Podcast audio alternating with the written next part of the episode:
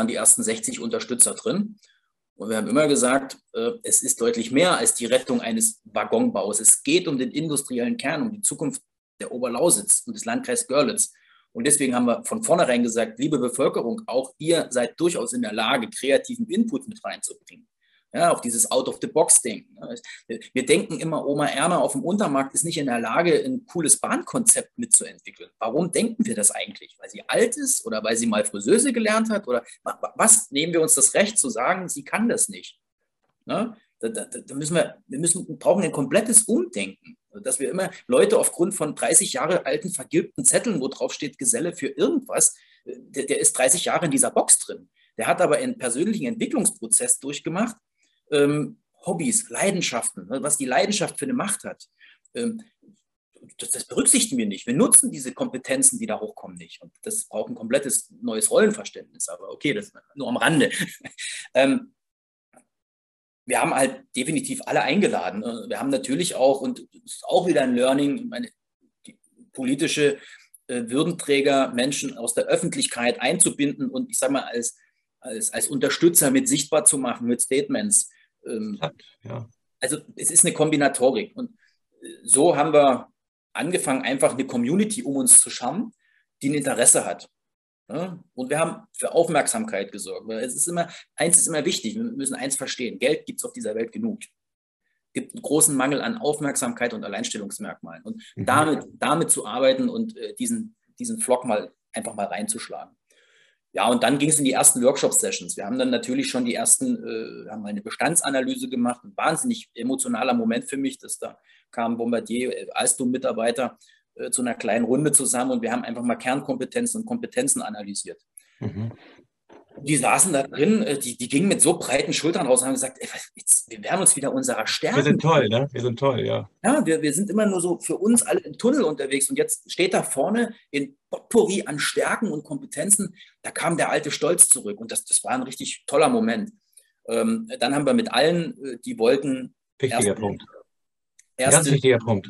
Ja, Finde ich wirklich, weil das ist ja so, wenn, wenn deine Arbeitsplätze in Frage gestellt werden, dann wird ja auch im Grunde dein, dein, dein Wertbeitrag irgendwie in Frage gestellt. Und das, das nagt natürlich auch an, an den Leuten, weil sie natürlich einen guten Job machen wollen und, und, und Wert schaffen wollen und auch wichtig und, und wertvoll sein wollen. Das finde ich total klasse, wie ihr da rangegangen seid.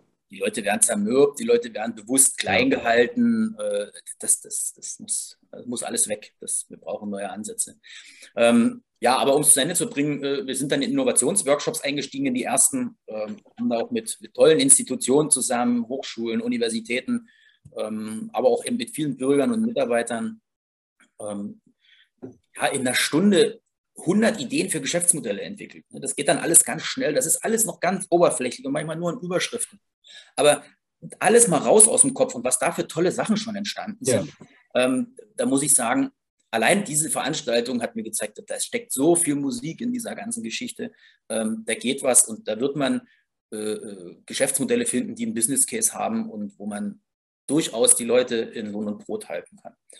Und äh, das ist so der aktuelle Stand. Äh, wir haben jetzt wahnsinnig stolz sind wir auf die Einbindung der, der Fachhochschule in Kufstein, ähm, die genau in diesem Bereich Restrukturierung, Transformation äh, junge Menschen ausbilden. Da haben wir 25 Studenten an Bord bekommen, die sich in diese Kampagne einklinken, Ideen mitentwickeln, aber auch schon bei der Validierung helfen. Wo, wo sind Geschäftsmodellpotenziale? Ähm, weil man darf immer eins nicht vergessen, also wir, wir machen das, wir verdienen damit gerade kein Geld. Ja? Wir sind da eher die Überzeugungstäter. Und da sind wir natürlich auch so starke Netzwerkarbeit und Kompetenzen von außen, die sind wir stark angewiesen. Und das läuft. Tatsächlich ist das ja auch einer der Motivationen gewesen, warum ich gesagt habe, wir müssen mal so ein Gespräch nicht nur führen, sondern auch aufzeichnen. Weil ich finde, die Leute müssen erfahren, was da, was da los ist und vielleicht auch, äh, was man, was man tun kann, um Solidarität auch nicht nur, genau wie du vorhin gesagt hast, nicht nur mal drüber zu reden, sondern auch äh, auszuüben, also die, diese Geschichte auch einfach weiter zu verbreiten, wie die Leute da um ihre Arbeitsplätze kämpfen. Das muss ja auch nicht nur in der Lausitz bekannt werden, sondern auch da, wo die Konzernzentrale ist. Das ist ja auch noch so ein besonderes Thema. Ne? Das ist ja kein, kein, kein Thema, was sich nur in der Lausitz abspielt, sondern es geht ja praktisch bis nach Frankreich. Das geht nach Frankreich und das ist auch der entscheidende Unterschied damals zu Siemens. Ja. Ähm, Kesa wollte natürlich im Regierungsflieger sitzen, äh, wenn es auf Wirtschaftsreise nach China ging. Ja. Den Bedarf hat äh, Lafarge sicherlich nicht. Und wir dürfen auch eins nicht unterschätzen, der Arbeitskampf in Frankreich sieht anders aus. Da sind die Westen gelb und auf der Straße brennen Barrikaden. Ich, ich meine mal, also meine Meinung ist zumindest, dass rote Weste und Trillerpfeife jetzt äh, nicht den größten Eindruck schinden. Und damit brauchen wir ganz andere Hebel. Und auch das ist wieder natürlich genau der Punkt, wo man sich sagen muss, muss es die Brechstange sein, die alte Logik, oder muss man eher ein Angebot, was man nicht ablehnen kann, auf der Arbeitgeberseite unterbreiten? Ja, mhm. mit erhobenem Kopf aus so einer Sache rauszukommen. Vielleicht auch die Chance zu haben auf neue Potenziale innerhalb des Unternehmens, aber überhaupt sich mal mit neuen Alternativen zu beschäftigen. Ich würde gerne mal zu der Rolle der Betriebsräte kommen. Das ist ja im Grunde genommen in erster Linie auch meine, meine Klientel. Denn wenn es um solche konkrete Veränderungen geht, am Ende müssen ja auch Verträge geschlossen werden zwischen Unternehmensleitung und Betriebsrat. Du hattest es angesprochen, wegen Interessenausgleiche und Sozialpläne. Und wenn solche Pläne ausgerufen werden, dann spüren die Betriebsräte natürlich auch die gesamte Last ihres Amtes. Ne? Also dann kommt so eine Planung, wird bekannt gegeben und die sind natürlich erstmal völlig schockiert und wollen natürlich möglichst viel für die Leute rausholen, möglichst wenig Fehler machen. Und meine Erfahrung ist, wenn Krisensituation da ist, dann sind Betriebsräte auch wirklich bereit, konstruktiv die Dinge mitzubearbeiten. Du hast ja ähm, auch so etwas gesagt, so nach dem Motto, nicht immer nur dagegen sein, ein Schild hochhalten, sondern auch tatsächlich sagen, Mensch, und, und, und beziehen uns ein und, und, und wir wollen auch, wir stellen uns mit dieser Situation. Das Gesetz sagt ja sogar im Grunde genommen, dass Wirtschaftsausschüsse und Betriebsräte bei solchen Veränderungen sehr, sehr frühzeitig einzubinden sind. Also irgend, bevor solche Pläne dann in die Presse rausgehauen werden, wir halbieren den Standort und so weiter und so fort. Eigentlich ist das ja so, dass das so sein sollte, dass das Unternehmen lange bevor solche Pläne dann beschlossen und verkündet werden, mit Betriebsräten und Wirtschaftsausschüssen äh, sprechen. Und das ist dann eigentlich auch die Grundlage für partnerschaftliche Herangehensweisen. Als wenn du jetzt irgendwie durch irgendwelche Verlautbarungen oder schon feststehende Sachen oder wie du sagtest, alternativlose Konzepte jetzt irgendwo mit überzogen wirst, wo du dich dann, dann, dann gar nicht mehr wehren kannst. Ähm, weil wenn das dann erstmal so ist, dann ist es ja oft so, dass Betriebsräte und Gewerkschaften konfliktorientierte Positionen bekleiden müssen, um überhaupt wieder in diesen Prozess mit reinzukommen.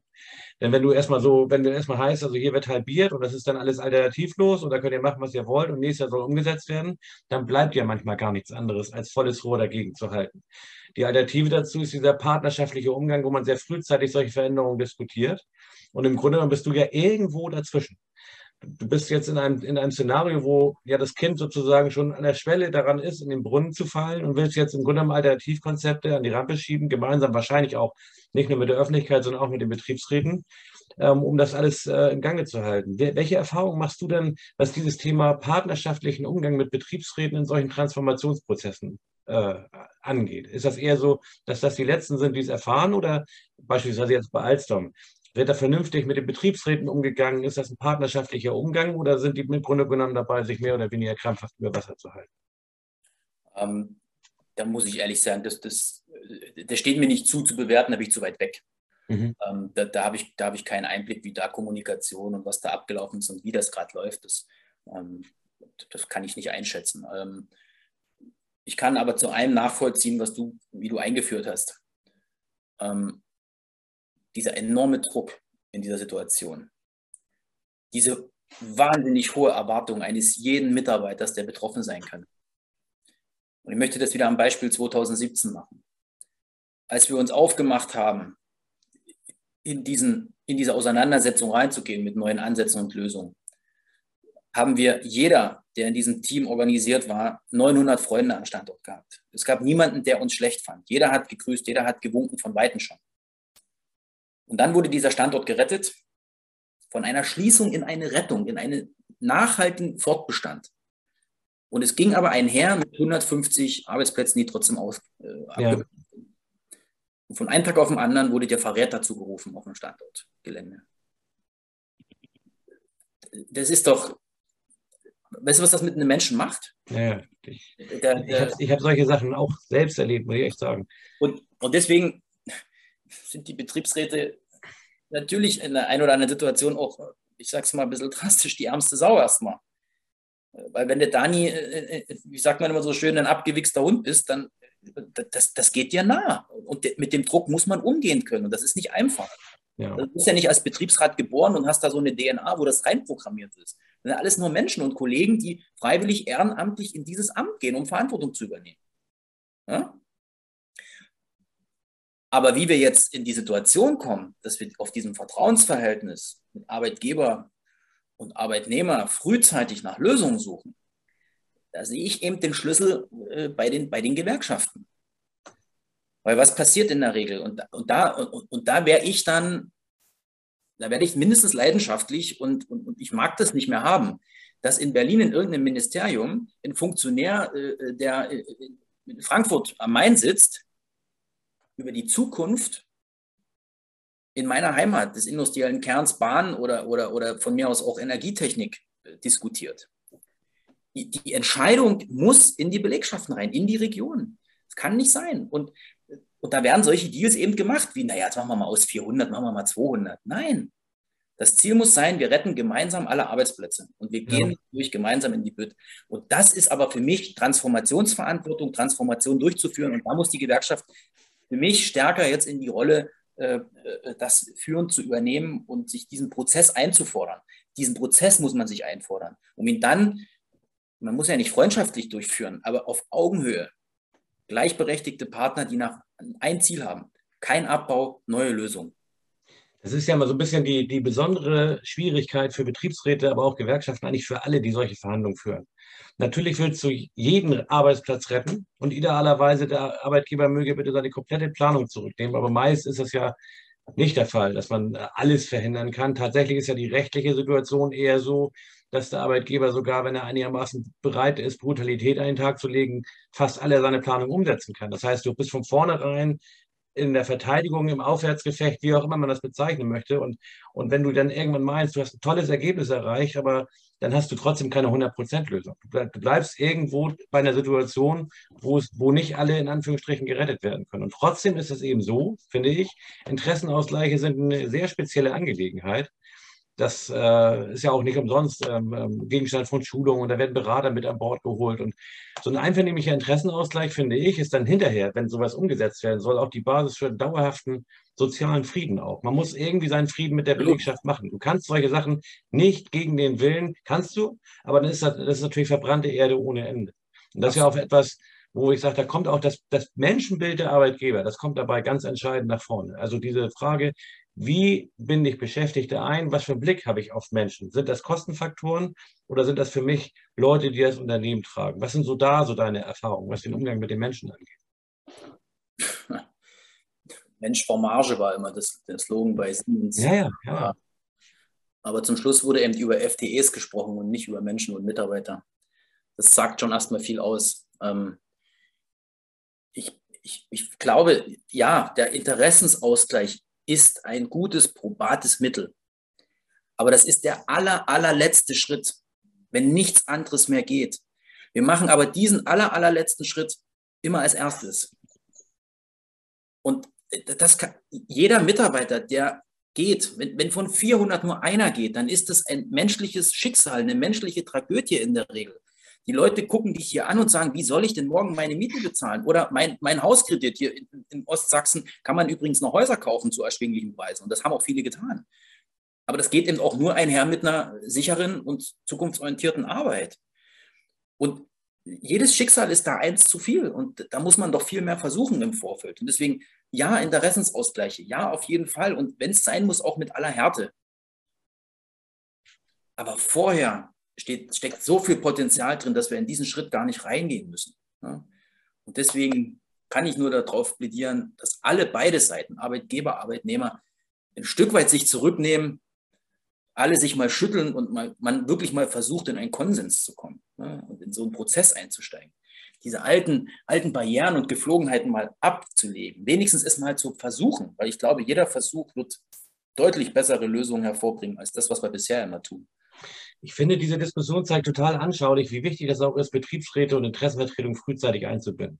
Ich habe das oft erlebt, dass es dann eher so ist, wenn das erstmal bekannt gegeben ist, dann wollen die Arbeitgeber auch Geschwindigkeit, weil sie nicht wollen, dass lange Unsicherheit in der Belegschaft ist und so. Dann kommt Zeitdruck rein, dann kommt die Öffentlichkeit und was weiß ich was. Und das war, ist ja jetzt auch das Thema.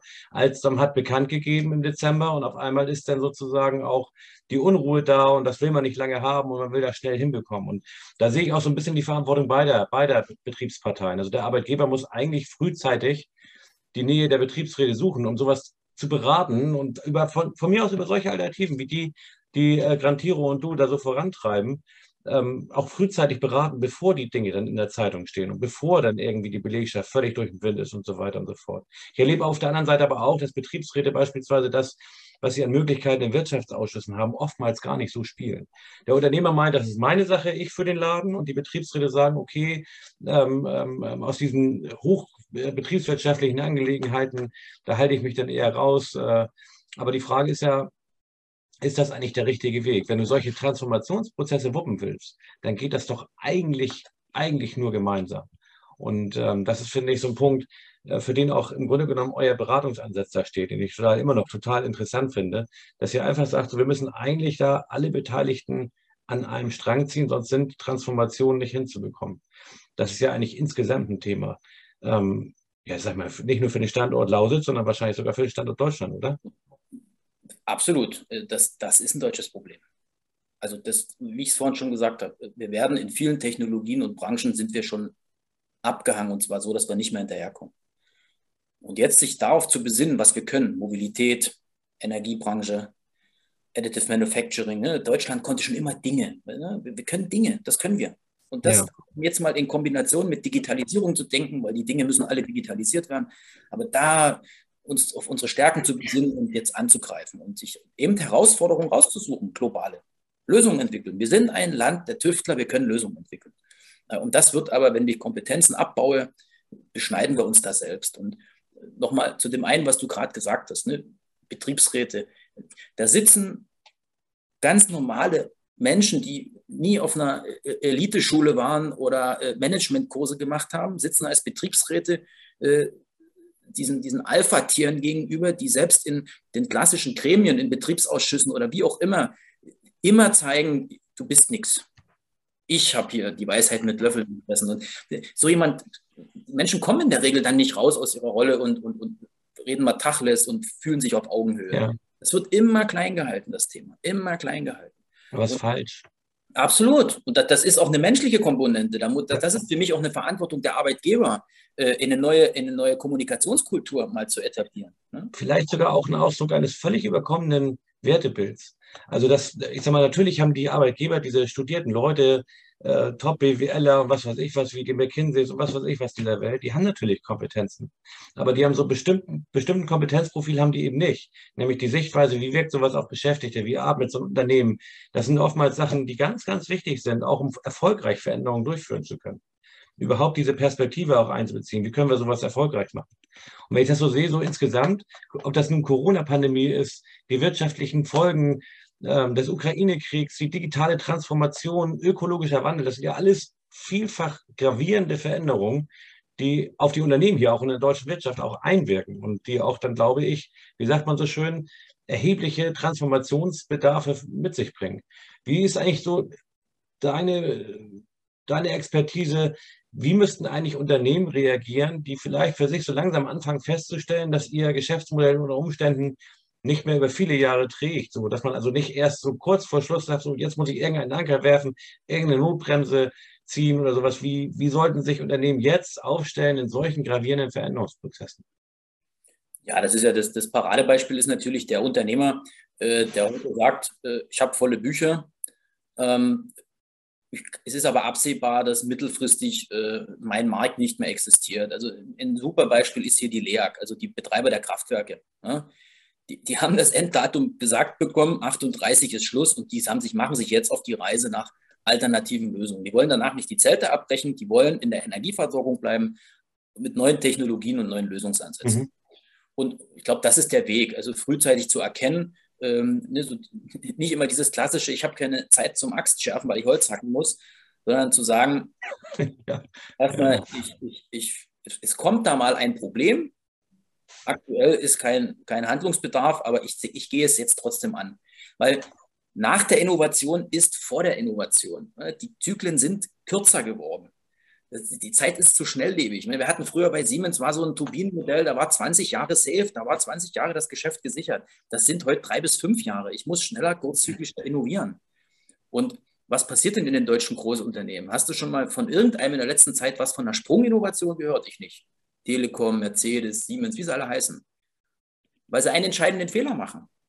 Und, und, und da, gehe ich, da ist der Mittelständler agiler. Der entscheidende Fehler ist, Sie sagen, kostet es, was es wolle. Top-Innovationsexperten, die dürfen auch von Google und von Amazon kommen. Preis spielt keine Rolle. Hier gibt es ein tolles Umfeld, seid innovativ. Und was ist der Fehler in der Sache? Der letzte Satz. Nimmt 75 Prozent der Innovationskraft. Passt nur bitte auf, dass es in die Strategie passt. Bam. 75 Prozent Innovationskraft sind weg. Und ein guter Unternehmer, wenn ich einer wäre, ich würde sagen, okay, in fünf Jahren ist wahrscheinlich Schluss oder es wird schwierig. Ich fange jetzt an. Und ich weiß und ich glaube daran, dass in meiner Belegschaft durch die Schwarmintelligenz äh, äh, deutlich höherer Output kommt aus, als aus der besten Innovationsabteilung bei Siemens oder Alstom. Ja. Und dann befähige ich die Leute und binde sie in diesen Neugestaltungsprozess ein. Und es kann doch mir nichts Besseres passieren, als wenn ich Leute mitgestalten lasse. Das sind dann wieder die Unternehmer, wo, wir, wo ich bei Siemens angefangen habe, hat man gesagt, du musst jetzt auch die Unternehmerkultur reinbringen. Oh ja, kauf Aktien und das ist dein Unternehmen.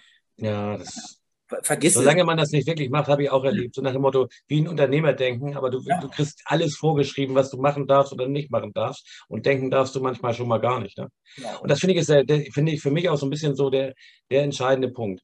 Wenn du das nur von oben denkst, dann ist das schon äh, zu kurz gesprungen. Da haben natürlich Betriebsräte und Wirtschaftsausschüsse, die haben theoretisch zumindest die Möglichkeit, ständig mit dem Unternehmer darüber zu beraten, wie ist die kurz-, wie ist die mittel-, wie ist die langfristige Strategie, die Aussichten und so weiter und so fort. Das wird vielfach unterschätzt, weil man als Betriebsrat auch im Tagesgeschäft ist. Wie du sagst, man ist mit dem Holzhacken beschäftigt, aber auch die Betriebsräte, auch die Arbeitnehmer müssen den Dialog um die Zukunftsfestigkeit, um Fähigkeit, Attraktivität der Arbeitsplätze den müssen die mit aufnehmen. Das ist etwas, dem sich Arbeitnehmer und auch Gewerkschaften stellen müssen. Also insoweit äh, ist das auch ein Punkt, da hatten wir ja auch schon mal drüber gesprochen. Äh, auch die Rolle der Gewerkschaften und der Betriebsräte äh, ist, glaube ich, diesem Wandel auch mit unterworfen. Und wenn man da pra praktisch nur mit den Konzepten äh, von gestern drauf reagiert, da, da lockt man auch die Leute nicht mehr hinterm Ofen mit vor. Das ist, glaube ich, tatsächlich auch ein Teil der Realität. Und ein, wichtiger Ansatzpunkt wäre doch, die Schulungsprogramme, die die IG Metall für Betriebsräte anbietet, die sind ja ausgerichtet auf den alten Weg. Deine Rechte, deine Möglichkeiten, deine, ne, da in diese Schulungsprogramme muss eigentlich schon, jetzt müssen Blöcke rein, wo man sagt, gemeinsame Alternativen zu entwickeln. Wie gehe ich auf den Arbeitgeber zu, damit wir auf Augenhöhe gemeinsam uns der Zukunft, äh, unser, unser Standort, unser Unternehmen widmen? Ja. Wie befähige ich Mitarbeiter? Wie binde ich sie aktiv in die Gestaltung der Zukunft ein?